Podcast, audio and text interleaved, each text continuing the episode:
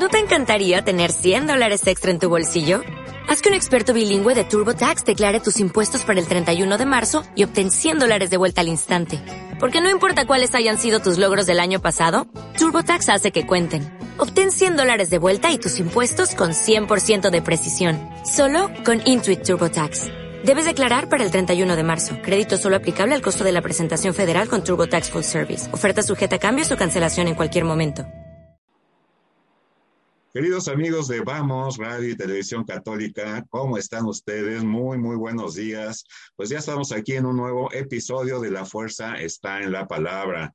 Es un honor y una gracia de nuestro Señor el que eh, nos permita poder juntarnos para reflexionar, para contemplar la palabra del Señor. Y hoy una palabra eh, que es eh, muy importante, yo creo que muchos es más, yo creo que todo mundo conoce este texto de la Biblia eh, que se refiere a la transfiguración. Recordamos que estamos ya en el segundo domingo de este itinerario precioso que se llama la cuaresma, 40 días, para llegar a un punto álgido, que es el punto, no la muerte, muchos nos quedamos ahí en la muerte, en la pasión y muerte de nuestro Señor, pero recordamos eh, que está coronado por su resurrección, por la exaltación del Señor. Así que, eh, pues eh, con esto en mente, para eh, comenzar, quiero darle entrada a mi queridísima amiga Leti Riestra, que ya está aquí lista con nosotros para juntos reflexionar sobre este evangelio. Leti, ¿qué tal? ¿Cómo estás? Buenos días. Hola Jorge, muy buenos días amigos. Muchísimas gracias por acompañarnos este miércoles 24 de febrero eh, del año 2021. Estamos en este hermoso tiempo de reflexión, en este tiempo de pedir misericordia, en este tiempo de ser misericordiosos con nuestros semejantes, en este tiempo de cuaresma, Jorge. Y bueno, pues hoy seguramente tú recuerdas, y usted, nuestros amigos también, que hoy celebramos el Día de la Bandera. Ah, una, pues, oportunidad, una oportunidad muy grande para contemplar la bandera de México con, con gran respeto, con amor y, y, sentirnos muy orgullosos los mexicanos de, de nuestra nación, de nuestra bandera y de lo que representa cada uno de sus colores. Y qué gracia haber nacido en este lugar, en este México el lindo, en este México donde la Virgen eh, María, en la vocación de la Virgen de Guadalupe, pues nos hace la deferencia de venir a este eh, lugar, al centro, al corazón de México y eh, establecer ahí su casita sagrada en el monte del Tepeyac. Hoy vamos a hablar mucho acerca de cerros, acerca de montes, ¿verdad? Y bueno, he, platicado mucho con ustedes en la vez anterior y otras veces muchas acerca del cimatario eh, porque la vez pasada nos tocó el desierto, eh, que por alguna causa no pudo salir nuestro eh, video, pero hablamos largo y entendido y estábamos platicando ahorita Leti y un servidor que, bueno, pues no salió por estas limitaciones que a veces nos da la tecnología y limitaciones propias también, pero aprendimos muchísimo acerca de ese eh, desierto. Hoy vamos a tocar un poquito ese punto del Evangelio de hace eh, una semana que correspondió al primer domingo de Cuaresma. Hoy ya estamos caminando y nos encontramos en el segundo domingo de Cuaresma. Y para nuestra oración, queridos eh, hermanos, pues he tomado aquí porque es algo fabuloso, es algo hermosísimo. La misa del próximo 28 de febrero, que no se la pierdan por nada, en donde van a haber complementado todas estas eh, reflexiones con la homilía del sacerdote. No hay nada como oír eh, la palabra del Señor dentro de la celebración eucarística, dentro de la misa. Pero pues eh, como siempre decimos, ya vamos a ir preparaditos con lo que el Señor nos enseña el día de hoy, para eh, no solamente eh, tener más eh, bagaje o más maletas espirituales aquí en nuestra mente o en nuestro corazón, sino para ver qué es lo que quiere el Señor que hagamos, cuál es, que descubramos cuál es su voluntad. Así que vamos a comenzar con nuestra oración que es la oración colecta. Así va a comenzar la celebración eucarística de este segundo domingo de Cuaresma. Así que nos eh, ponemos en tus manos, Señor, nos ponemos en tu presencia, en el nombre del Padre, del Hijo y del Espíritu Santo. Amén. Señor Dios, que nos mandaste escuchar a tu Hijo muy amado, dígnate alimentarnos íntimamente con tu palabra, para que, ya purificada nuestra mirada interior, nos alegremos en la contemplación de tu gloria. Por nuestro Señor Jesucristo, que vive y reina por los siglos de los siglos. Amén. Vean ustedes qué cosa tan hermosa en 12 renglones y cómo eh, sintetiza esta oración colecta, pues todo lo que vamos a ver el día de hoy acerca de la transfiguración. Y bueno, pues vamos a, tomar la base de qué es lo que vamos a contemplar, qué es lo que vamos a reflexionar con esta transfiguración del Señor. Así que le damos eh, la palabra a Leti, Leti Riestra. Gracias, Jorge, amigos. Pues yo los invito a escuchar la lectura del Santo Evangelio según San Marcos, capítulo 9, versículos del 2 al 10. Esto dice el Señor.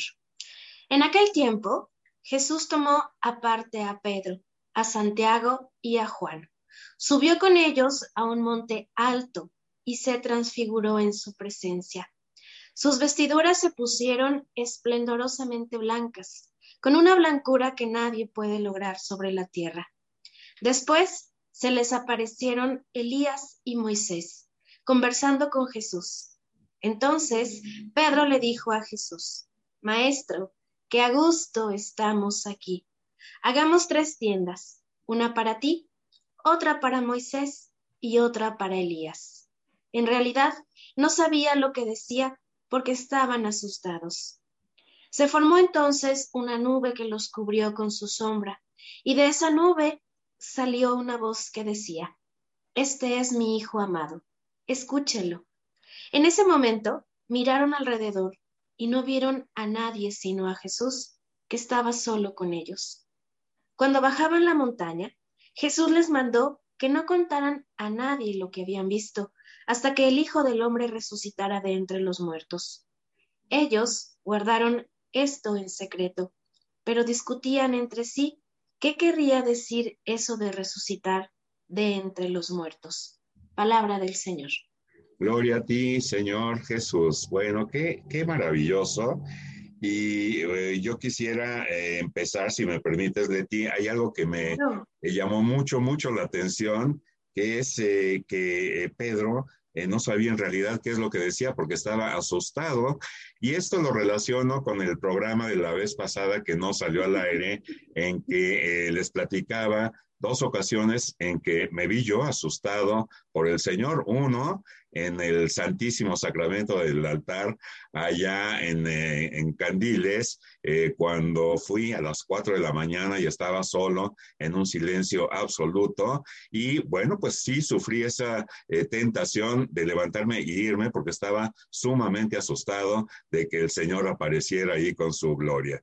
Y la otra fue precisamente en el cimatario, acogiendo esa pues invitación del Padre Wences a ir a un desierto también solo ahí y eh, les contaba en esa ocasión que las nubes se habían ennegrecido, parecía que el tiempo, eh, que el cielo se iba a caer ahí con un aguacero eh, tremendísimo y pues también me encontraba asustado. Yo de repente me decía, bueno, esto como que no es normal, como asustado de la gloria del Señor, pues sí, es tan imponente y es tan fuerte y es tan gloriosa que recordemos cómo a Moisés le dijo solamente verás las espaldas de la gloria del Señor cuando Él pase escondido ahí en esas eh, rocas y que eh, pudo observar eh, Moisés. Y que ahorita me acuerdo, mi querida Leti, cómo bajó de esa montaña resplandeciente también, algo que vamos a ver aquí un poquito más adelante,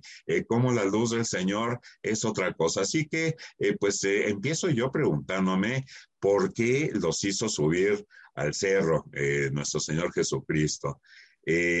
¿Qué significa esto de la blancura en las vestiduras? Porque en varios eh, textos, y no solamente en la persona de Jesús, sino también en los ángeles, Recordemos cuando resucita nuestro Señor y eh, María Magdalena piensa que es el jardinero y que estaba vestido de, blanco ahí, un ángel, ¿verdad? Y eh, pues en varias ocasiones en el banquete, cuando les da las eh, vestiduras en ese banquete ya en la Nueva Jerusalén, y que había un hombre que no vestía esas vestiduras y que todos, todos estaban eh, pues eh, también de blanco. ¿Qué significa el blanco? Bueno, vamos a tratar de ir eh, respondiendo estas preguntas.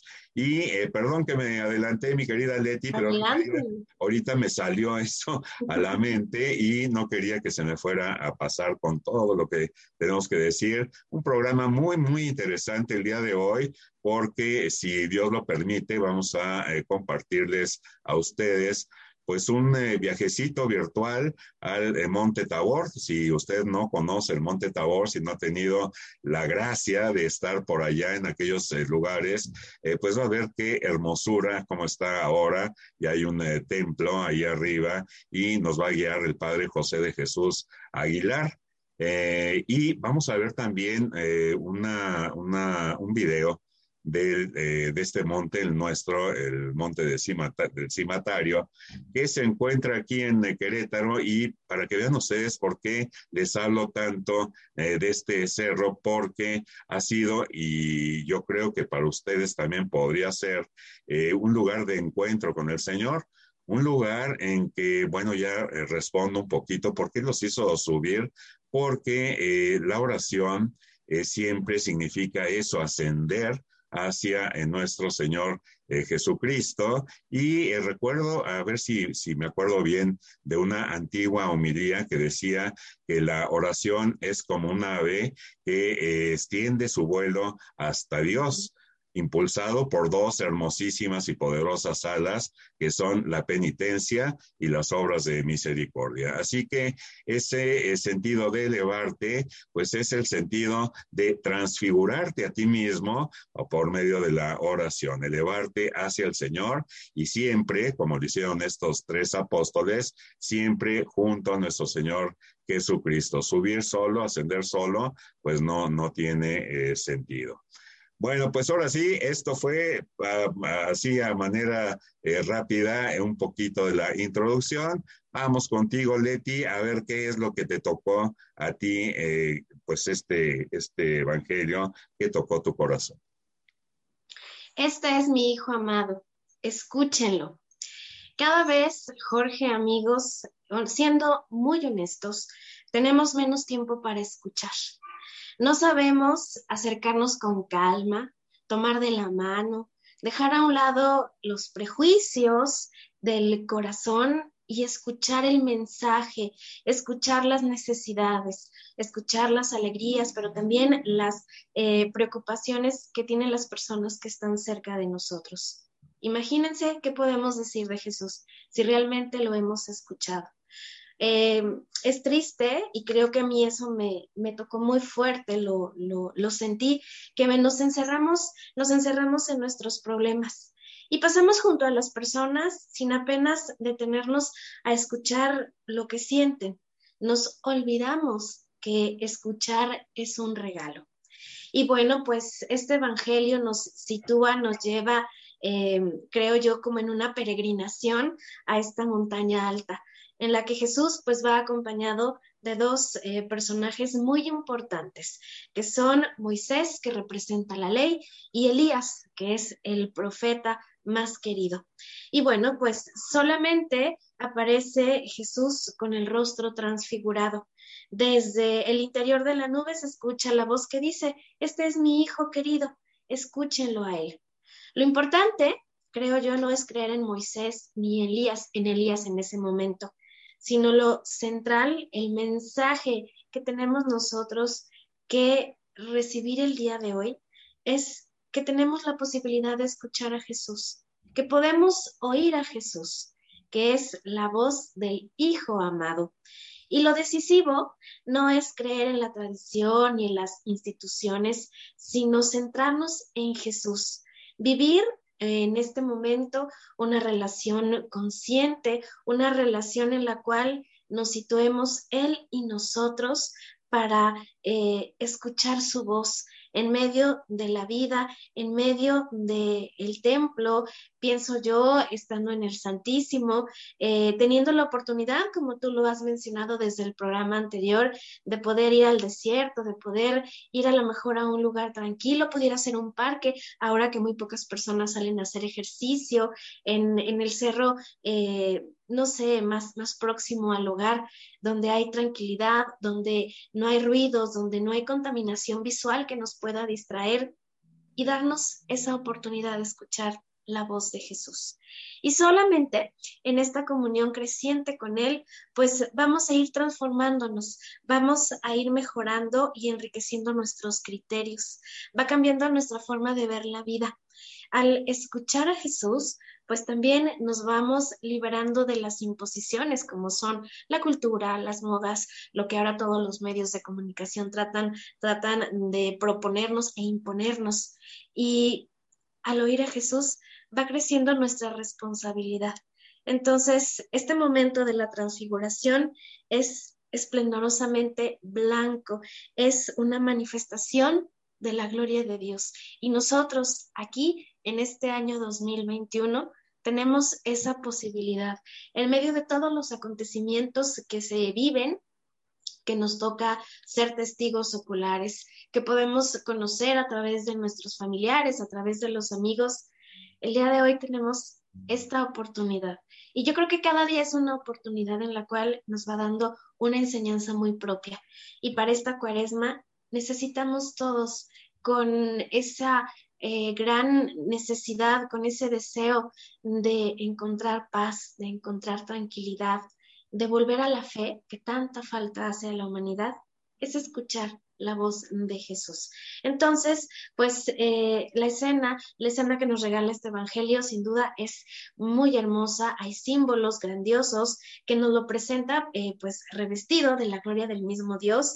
Al mismo tiempo está Elías, está Moisés, que nos hablan de la tradición y que aparecen conversando con él. Y todo esto, todo esto, pues nos hace una invitación para conversar con Jesús, a intuir la condición divina de Jesús, que es crucificado por los adversarios, pero por el gran amor que Dios le tiene, por ese amor tan grande que Dios nos tiene a nosotros, pues lo va a resucitar. Entonces, em, otra de las cosas, ya la última, porque bueno, este Evangelio emociona, es la actitud de Pedro, ¿no? Seguramente todos en algún momento actuamos así, de forma eh, espontánea, con el nervio, con la emoción, el no entender lo que está sucediendo. Y cuando eh, dice, Señor, qué bien se está aquí, pues pienso cuando estamos en el Santísimo cuando podemos estar sin las prisas del tiempo, sin las eh, preocupaciones que tenemos por las múltiples actividades que tenemos que realizar todos los días y que estamos plenos, ¿no? Y que decimos, Señor, qué bien se siente estar aquí. Recuerdo, por ejemplo, los retiros que teníamos la oportunidad de vivir junto con el padre Güences en la parroquia. Y entonces, eh, pues íbamos en familia algunas ocasiones y estábamos muy contentos porque nos sentíamos muy cerca de Jesús. Y de pronto llegaba el momento de, la hora santa y era una entrega y era un momento de intimidad, era un momento de paz, de reconciliación, era un momento de gozo. Y decíamos, qué bien se siente estar aquí. Y, y, pues hasta quisiéramos luego quedarnos a vivir en el templo o en el terreno o en cada uno de esos lugares donde podíamos asistir a los retiros, ¿no?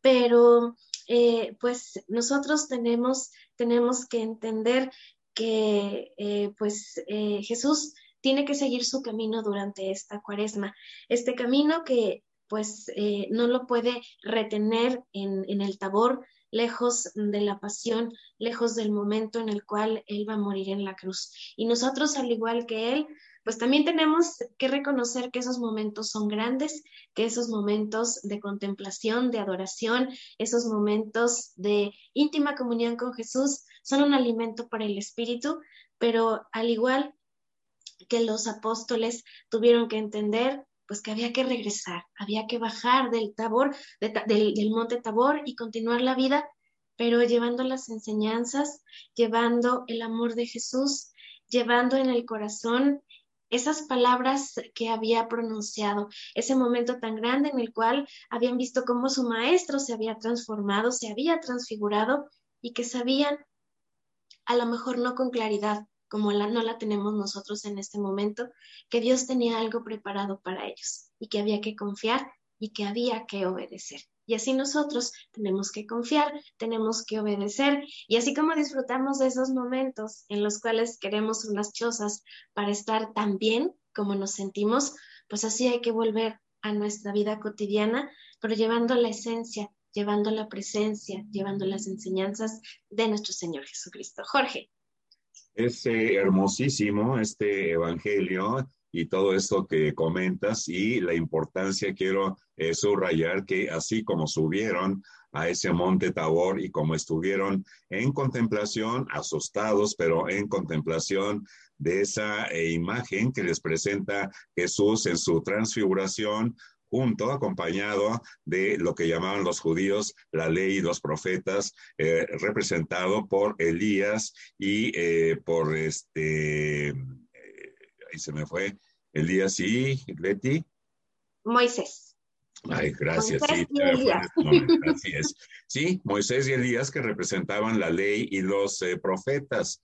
Eh, bueno, pues eh, ese hermoso porque no se quedó, no permitió nuestro Señor que se quedaran en la contemplación como muchos de nosotros y como a mí mismo en alguna ocasión me sucedió de que era tan hermoso estar con el Señor, de estar contemplando los evangelios, que como que ya no quería hacer ninguna otra cosa más que estar así, como pues eh, no sabía yo si retirarme como un monje o como un ermitaño, o no sabía en mis eh, años de inmadurez, de adolescencia, y eh, ya el Señor fue acomodando poco a poquito. Pero lo importante de esta imagen es que no se quedaron en la contemplación, sino que lo que comentábamos la vez pasada de la hiperactividad de nuestro Señor por salvar a sus hijos, por llevar a cabo la misión que él tenía y que el Padre le había encomendado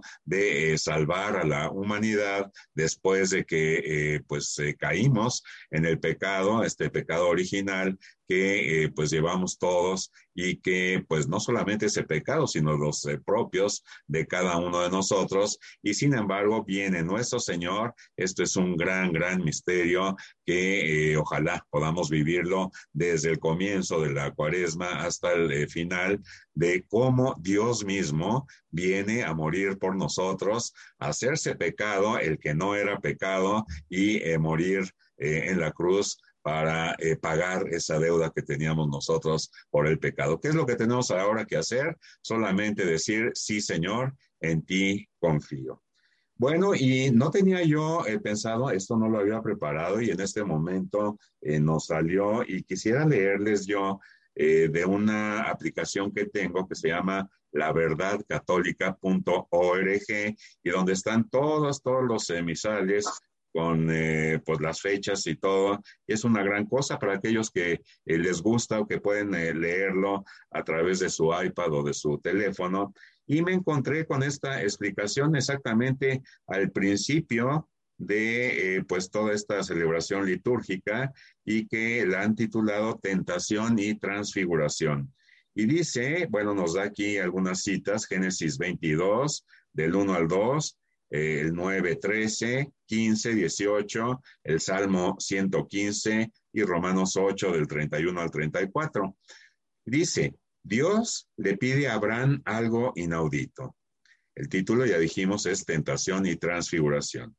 Le pide su hijo, una petición enorme porque se trata del único hijo. Pero hay que saber que la intervención divina en este pasaje toma la forma de tentación.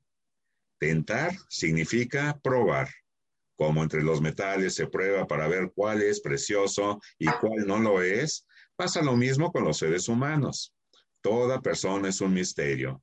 Sabemos algo de ella por sus palabras, pero las acciones y obras revelan más.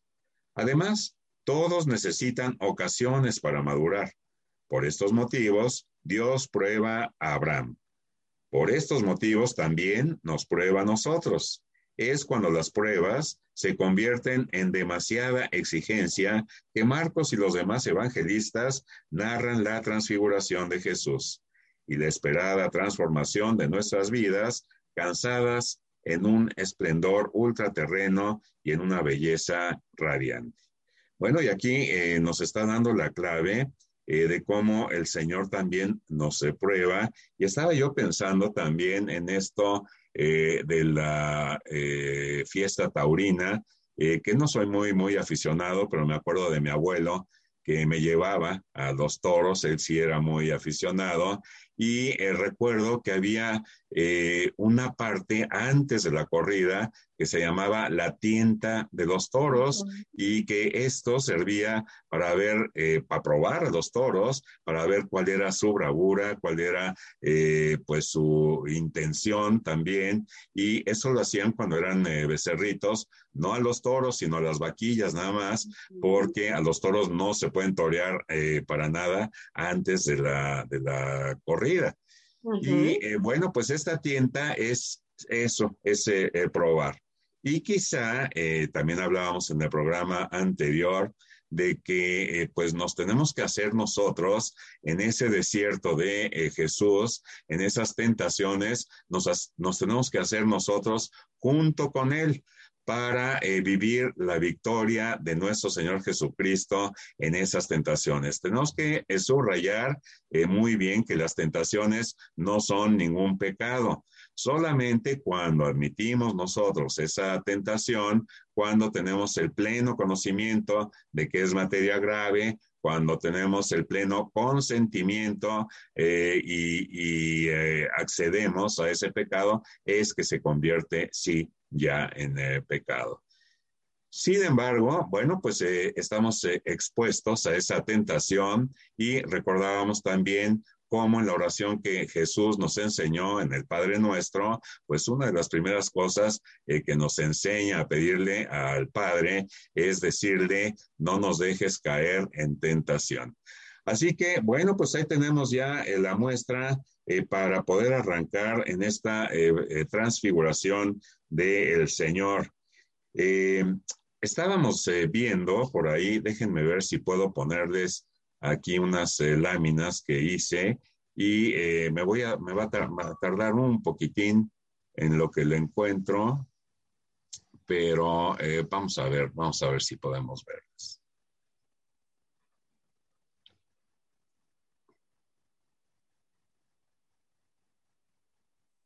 Déjenme nada más encontrarla, parece que sí, aquí está ya.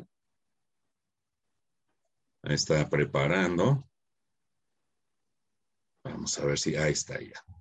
Bueno, estamos eh, viendo eh, la transfiguración del Señor. Eh, y para ver esto, pues podríamos ver varias palabras, mi querida Leti, amigos, que significan exactamente lo mismo. Uno, esta que nos muestra el Evangelio, que es la transfiguración, que es el cambio de la figura de eh, nuestro Señor que se convierte en eh, blanco, ¿verdad? Y que su rostro empieza a emanar esa luz eh, fuertísima que significa la glorificación, la exaltación en la resurrección y el paraíso ya, el reino de nuestro Señor. Entonces, pues hay otra palabra que también es transformación, es cambio de forma y que significa exactamente lo mismo. Y hay una aquí que nos llama mucho, mucho la atención y que a todos la conocemos, que se llama metamorfosis, que es el cambio también de forma, pero el cambio drástico de, forma. Y esta eh, tiene la misma raíz de metanoia, que es eh, precisamente con lo que empezamos, ¿se acuerdan? Aquel miércoles de, ceniza, en que eh, pues decíamos que una de las fórmulas eran conviértanse y crean en el Evangelio. Esta metanoia es precisamente ese cambio, un cambio radical como es la metamorfosis de eh, la mariposa eh, en esta ocasión, que es la que vamos a ver, para que nos ayude a, eh, pues a conocer qué es lo que quiere el Señor. Bueno, pues el ser humano es precisamente como una mariposa eh, porque eh, primero es un huevecillo Después, fíjense, es de lo más bajo, es un gusano. Después ese gusano eh, se encierra en una crisálida para por fin convertirse en mariposa. Pero es un cambio tan, tan radical de la mariposa que del gusano la mariposa, quien lo viera así, pues eh, podría decir, pues son dos animales totalmente diferentes, porque el gusano pues eh, tiene 15 pares de patas y tiene un solo cuerpo. Sin embargo, la mariposa eh, se convierte en seis pares de patas nada más, tiene dos antenas y eh, su cuerpo está formado por la cabeza, por el abdomen y por este, el tórax. Y bueno, pues aquí tenemos ya la transfiguración de nuestro Señor, viéndolo a Él eh, radiando esa luz eh, blanquísima, eh, que no habían visto esa blancura, y azorados y asustados, Pedro, Santiago y Juan, que pues van, que van con el Señor. Bueno, vamos a ver también, a ver si puedo sacarlo aquí, una, pues es un mapa contextual, a ver si podemos verlo para que nos ayude un poquito. Vamos a ver.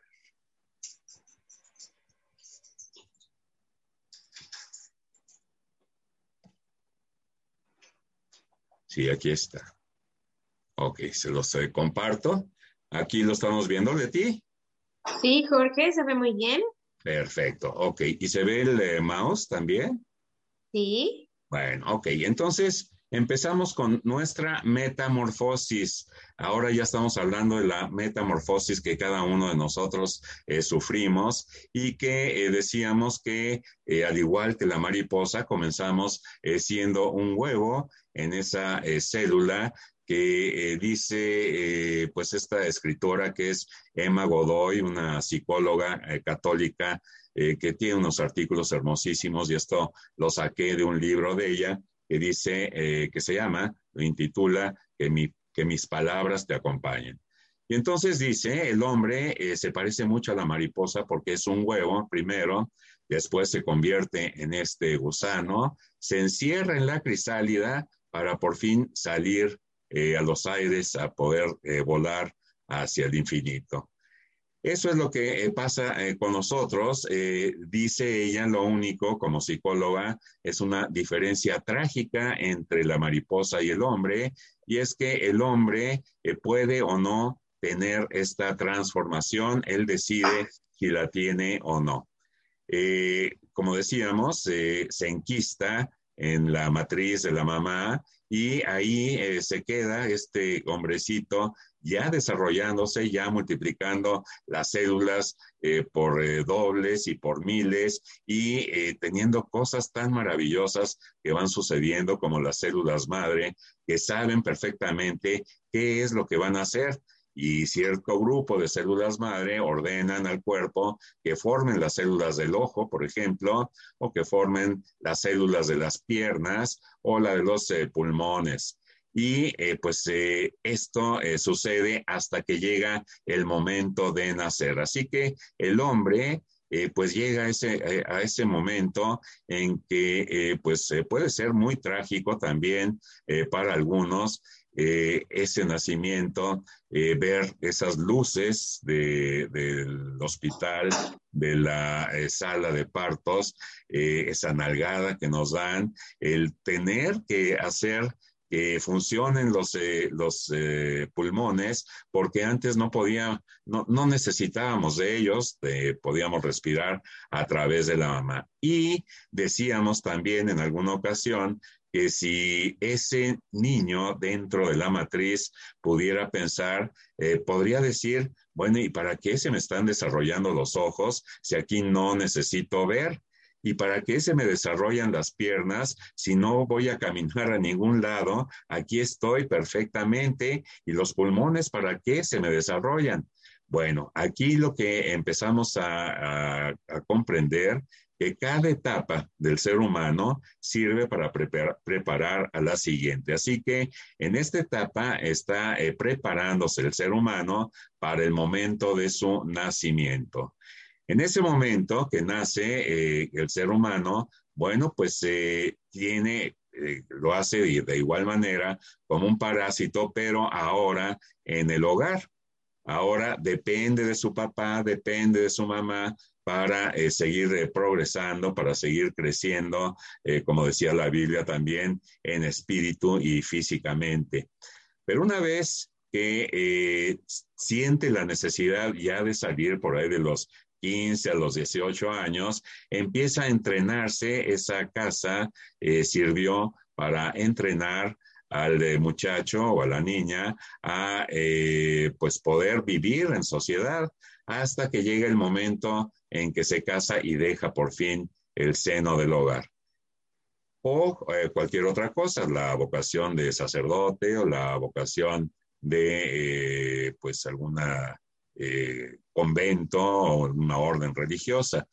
Para los psicólogos y para los sociólogos, hasta aquí terminaría el proceso. Sin embargo, dice Emma Godoy, para un católico, para un cristiano. Todo esto que vimos antes sirve para la preparación para el, para el mundo, para el reino de los cielos, para esa eh, Jerusalén que emana leche y miel.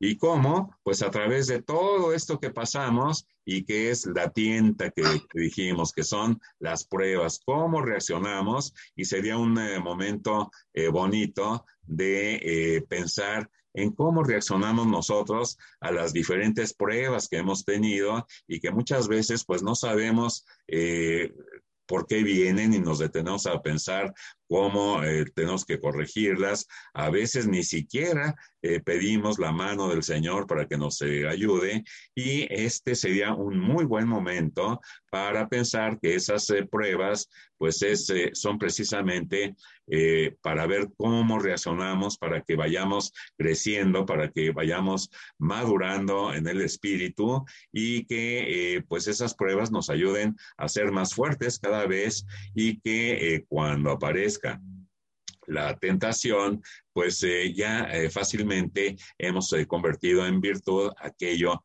que era tentación y que se convertía en un vicio o en algún pecado. Así que una gran, gran enseñanza de nuestro Señor, porque ¿qué es lo que dicen los escritos? Bueno, pues que el contexto es que momentos antes de esta escena, pues Jesús les había hecho el primer anuncio de la pasión. Y Pedro, Pedro eh, de repente se sentía, como dices, con mucho impulso, se sentía, porque ya lo había felicitado el Señor, que le dijo, esto no viene de hombre, sino viene del Espíritu Santo, porque le dijo, tú eres el Hijo de Dios. y en este momento, pues lo reprende Pedro a Jesús Fíjense nomás, reprendiendo a Jesús y Jesús, bueno, lo agarra a un lado y al revés lo reprende él a, este, Pedro y le dice palabras muy fuertes, apártate de mí, Satanás, porque esto es eh, de los hombres y ya no piensas como el Espíritu Santo te había enseñado hace unos momentos. Entonces, después de esa eh, enseñanza, eh, pues viene la transfiguración. se sentía pues eh, deprimido, y recuerden que Pedro era la cabeza de los apóstoles, se sentía eh, deprimido y eh, pues regañado, ¿sí?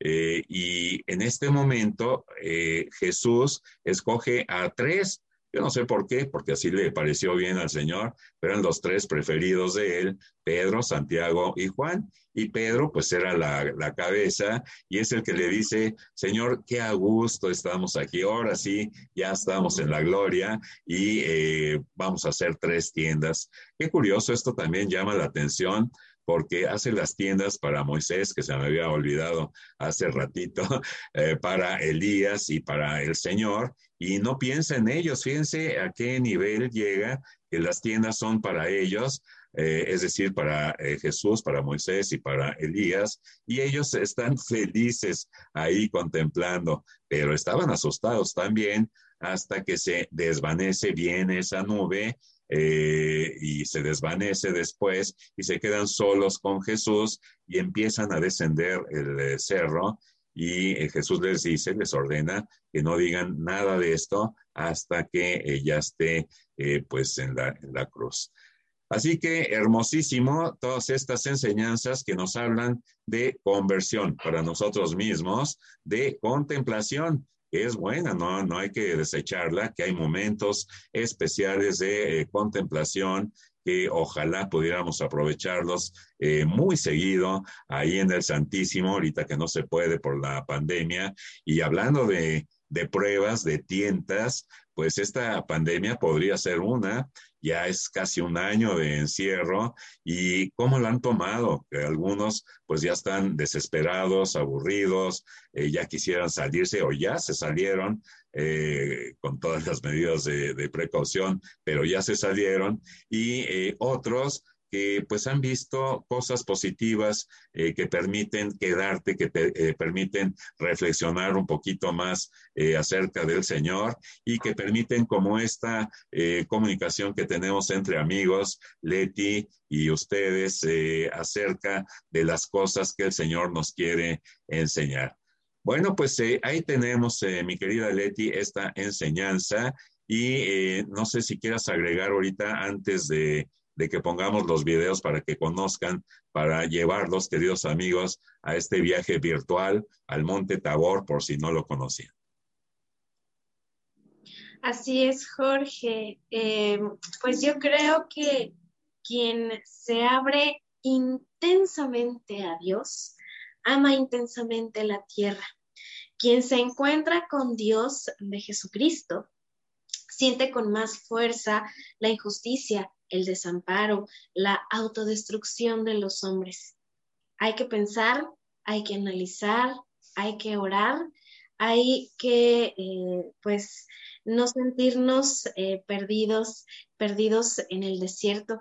Al contrario, hay que reconocer dónde está Jesús y saber Él cómo nos habla, entender la forma en la cual Él se comunica con nosotros. Así es, mi querida Leti. Bueno, vamos a pasar, vamos a tratar de poner, porque estamos aprendiendo, eh, este video del Padre José de Jesús Aguilar, eh, para que ustedes vean eh, cómo es el tabor, para que lo conozcan y para que vean ese templo que se ha construido ahí en la cima de pues este monte de la transfiguración. Déjenme buscarlo.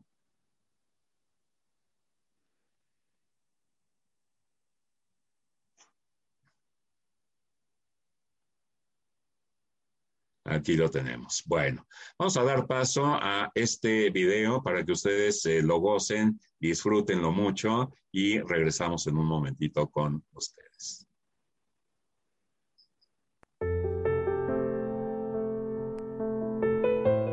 El monte Tabor está localizado en Galilea, a 17 kilómetros al oeste del lago de Galilea. Para ascender a él, es necesario esperar turno en este lugar donde los beduinos que viven en las faldas del monte ofrecen diversos recuerdos a los visitantes.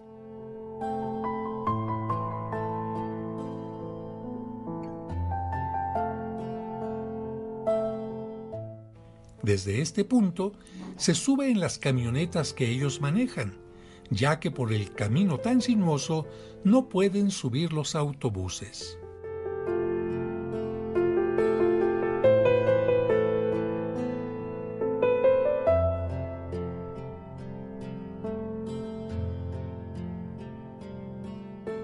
El monte tiene una altura de 400 metros y es conocido especialmente porque, de acuerdo al Evangelio, cuando iban camino a Jerusalén, Cristo se transfiguró ante sus apóstoles Pedro, Santiago y Juan para anunciar su muerte y su resurrección. En su entorno también se llevó a cabo la batalla entre el ejército del enemigo Císara y el de los hebreos, dirigidos por Barak, mencionado en el capítulo 4 del libro de los jueces. Hoy te invito a conocer el santuario de la transfiguración sobre el monte Tabor. El Evangelio afirma que durante la transfiguración de Cristo, aparecieron Moisés y el profeta Elías para confirmar que de acuerdo a la ley y los profetas, el Mesías debía padecer para poder resucitar. Para recordar este acontecimiento, a partir del siglo IV se construyeron diversos santuarios en su cima, pero fueron destruidos por los musulmanes hasta que, en 1921, finalmente se construyó una basílica de estilo neorrománico diseñada por el arquitecto italiano Antonio Barluzzi. Su fachada muestra dos torres, un arco triunfal sostenido por dos columnas y en la parte alta una especie de tribuna con tres arcos.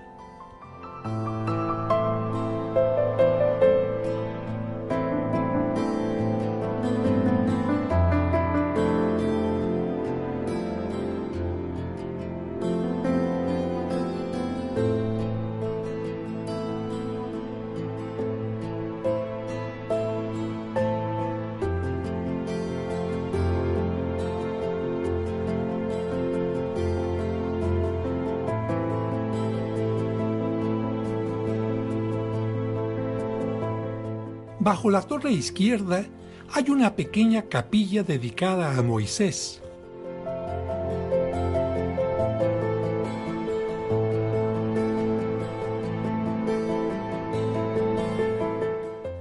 Y bajo la de la izquierda, una dedicada al profeta Elías que hizo llover fuego del cielo. En su interior la basílica tiene tres naves separadas por pilastras y un techo a dos aguas sostenido por vigas. En la parte baja hay una capilla y en la parte alta un mosaico con la escena de la transfiguración con los tres apóstoles, Moisés y el profeta Elías.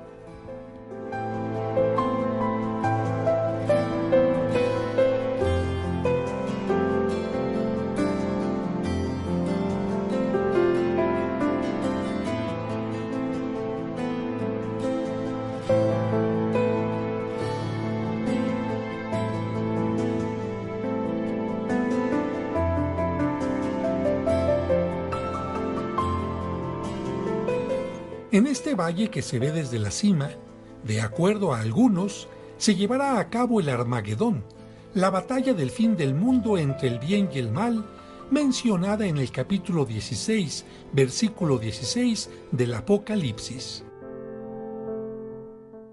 Y ya que he tenido la oportunidad de llevar a varios grupos de peregrinos a este lugar, decidí obsequiar dos piezas en bronce de la Virgen de Guadalupe y Juan Diego para una pequeña capilla donde celebran la Santa Misa grupos de peregrinos, porque así como en este monte, también en el Tepeyac, Dios a través de la Virgen María transfiguró la historia de México y de muchos otros lugares. Las piezas son del escultor Antonio Castellanos Basic y son a escala de unas monumentales que realizó para Estados Unidos. Y como el mismo escultor realizó también las piezas de la Cruz de la Evangelización, donde inician las peregrinaciones a la Basílica de Guadalupe, en otra peregrinación al Tabor, decidí obsequiar una réplica a escala, también en bronce, del franciscano que está bautizando a los nuevos creyentes de nuestras tierras, en homenaje a la admirable labor que realizan los franciscanos en Tierra Santa. Esta pieza se unirá a las dos anteriores en la misma capilla.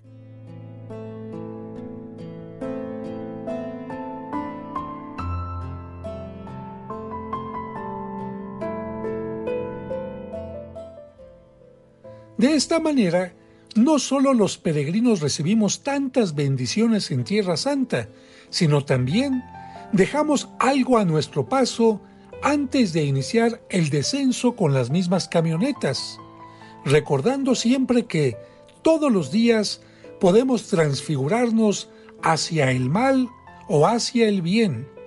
Y si lo hacemos hacia el bien, Cristo nos reconocerá como seguidores suyos.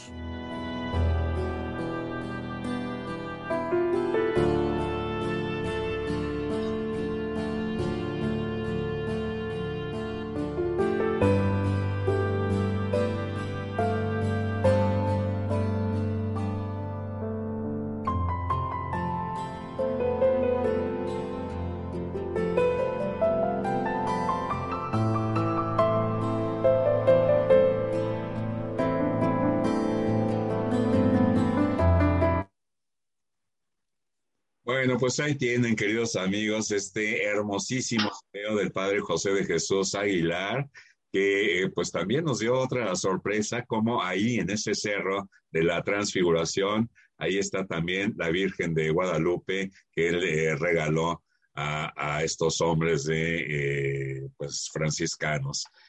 Muy bien, pues eh, ¿con qué nos quedamos, mi querida Leti? ¿Con qué nos quedamos, Jorge? Pues nos quedamos con el corazón lleno de júbilo. Nos quedamos este miércoles con ese deseo por escuchar a Jesús, ese deseo de contemplar cómo sus vestiduras se ponen eh, esplendorosamente blancas y que nosotros también tenemos esa posibilidad si nosotros buscamos a Jesús, si nosotros procuramos vivir una vida recta, llevar una vida lo más santa posible, pues vamos a transfigurar también nuestra vida. Es un regalo, es un privilegio el cual podemos imitar a Jesús y seguir cada uno de sus pasos. Así es, mi querida Leti, y eh, bueno, pues esto que nos dice el Evangelio eh, que pues yo lo veo como otra epifanía ah, en ese momento a Pedro, Santiago y Juan. Este es mi hijo amado, escúchenlo, lo que tú dices, escuchemos a, nuestro Señor Jesús. ¿En dónde?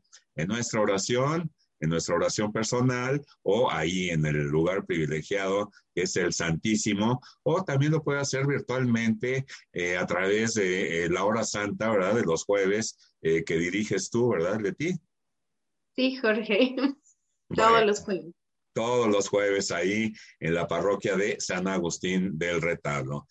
Hermosísimo y bueno, pues ya nada más eh, me resta decir que todos los eh, primeros domingos de cuaresma de iglesia ha escogido las tentaciones en el desierto. Todas estas cuaresmas, eh, lo primero que menciona la iglesia son las tentaciones en el desierto. Y para el segundo domingo de cuaresma, que es lo que estamos analizando hoy, siempre será la transfiguración. Muy sabia la decisión de la iglesia de eh, ponernos los dos extremos, ¿verdad? Eh, primero las, tentaciones, que es el punto eh, bajo, vamos a decir, el punto donde Jesús es humillado, pero que hace, hace frente con la fuerza del Espíritu Santo, porque el Espíritu fue el que lo indujo ahí lo llevó al desierto. Y recorremos todo ese itinerario que vamos a seguir en esta cuaresma para llegar a la glorificación, para llegar a la exaltación de nuestro Señor en su resurrección.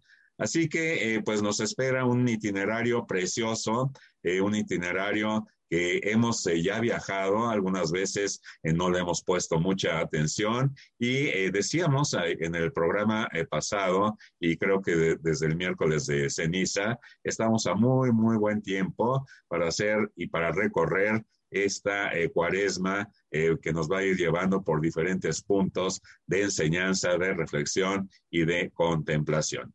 Pues ahí tienen, queridos amigos, esto es la transfiguración del Señor cargado de enseñanza eh, de divina pedagogía por parte de nuestro Señor Jesús. ¿Qué nos resta ahora? El 1% aplicarlo a nuestras vidas. Leti, muchísimas gracias. Es un honor, como siempre, eh, charlar, platicar, reflexionar, contemplar el Evangelio contigo. Muchas gracias por todo lo que eh, pues aprendemos a través de lo que el Espíritu Santo te va infundiendo y que eh, tú pues, lo, lo, pones amablemente pues a la disposición de todos nosotros que estamos escuchando. Leti, te agradezco infinitamente. Yo soy la que te agradece, Jorge, por lo mucho que nos enseñas, con la claridad con la cual nos tomas de la mano y nos acercas para contemplar la belleza de Jesús, para reconocer su voz. Y bueno, el poder viajar sin salir de casa hasta el Monte Tabor este miércoles es un merecidísimo pues eh, regalo que Dios nos concede. Bueno, no sé si no lo merecemos, pero yo creo que sí, yo creo que sí, porque es un, es un regalo. Este, pudimos ver cómo estaba el camino, eh, seguramente nos hubiéramos mareado un poco, ¿verdad? Pero pudimos llegar, pudimos llegar, pudimos estar en ese lugar tan especial y te lo agradezco infinitamente. Ha sido un regalo muy bonito para este miércoles, en el cual hemos podido entender, hemos podido comprender, hemos podido casi escuchar la voz del Padre pidiéndonos que pongamos atención a la voz de su Hijo Jesús. Muchísimas gracias. Como siempre, es un regalo, es un privilegio que Dios nos concede el aprender de ti cada miércoles. Gracias amigos y gracias a nuestro Señor Jesucristo que nos va poniendo todo esto con claridad, con eh, eh, mucha, mucha claridad que podemos observar y que, eh, como les digo, solamente nos falta ese 1% de aplicarlo a nuestras vidas. Gracias por eh, haber acudido a nuestra cita de todos los miércoles a las 11 de la mañana en su programa La Fuerza está en la palabra y que eh, pues eh, ya estaremos con ustedes el próximo miércoles, Dios mediante, a la misma hora. Muchas gracias, que Dios los bendiga y que Dios esté con ustedes toda esta cuaresma. Hasta pronto. Adiós. Gracias, muy buen día.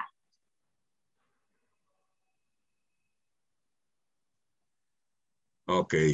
Wow. Yo, yo me puedo quedar viendo el, el, el video así tres horas. Qué, qué, belleza. Una de mis tías, creo que ya fue tres o cuatro veces, y siempre que iba me lo explicaba. Pues a lo mejor y no sé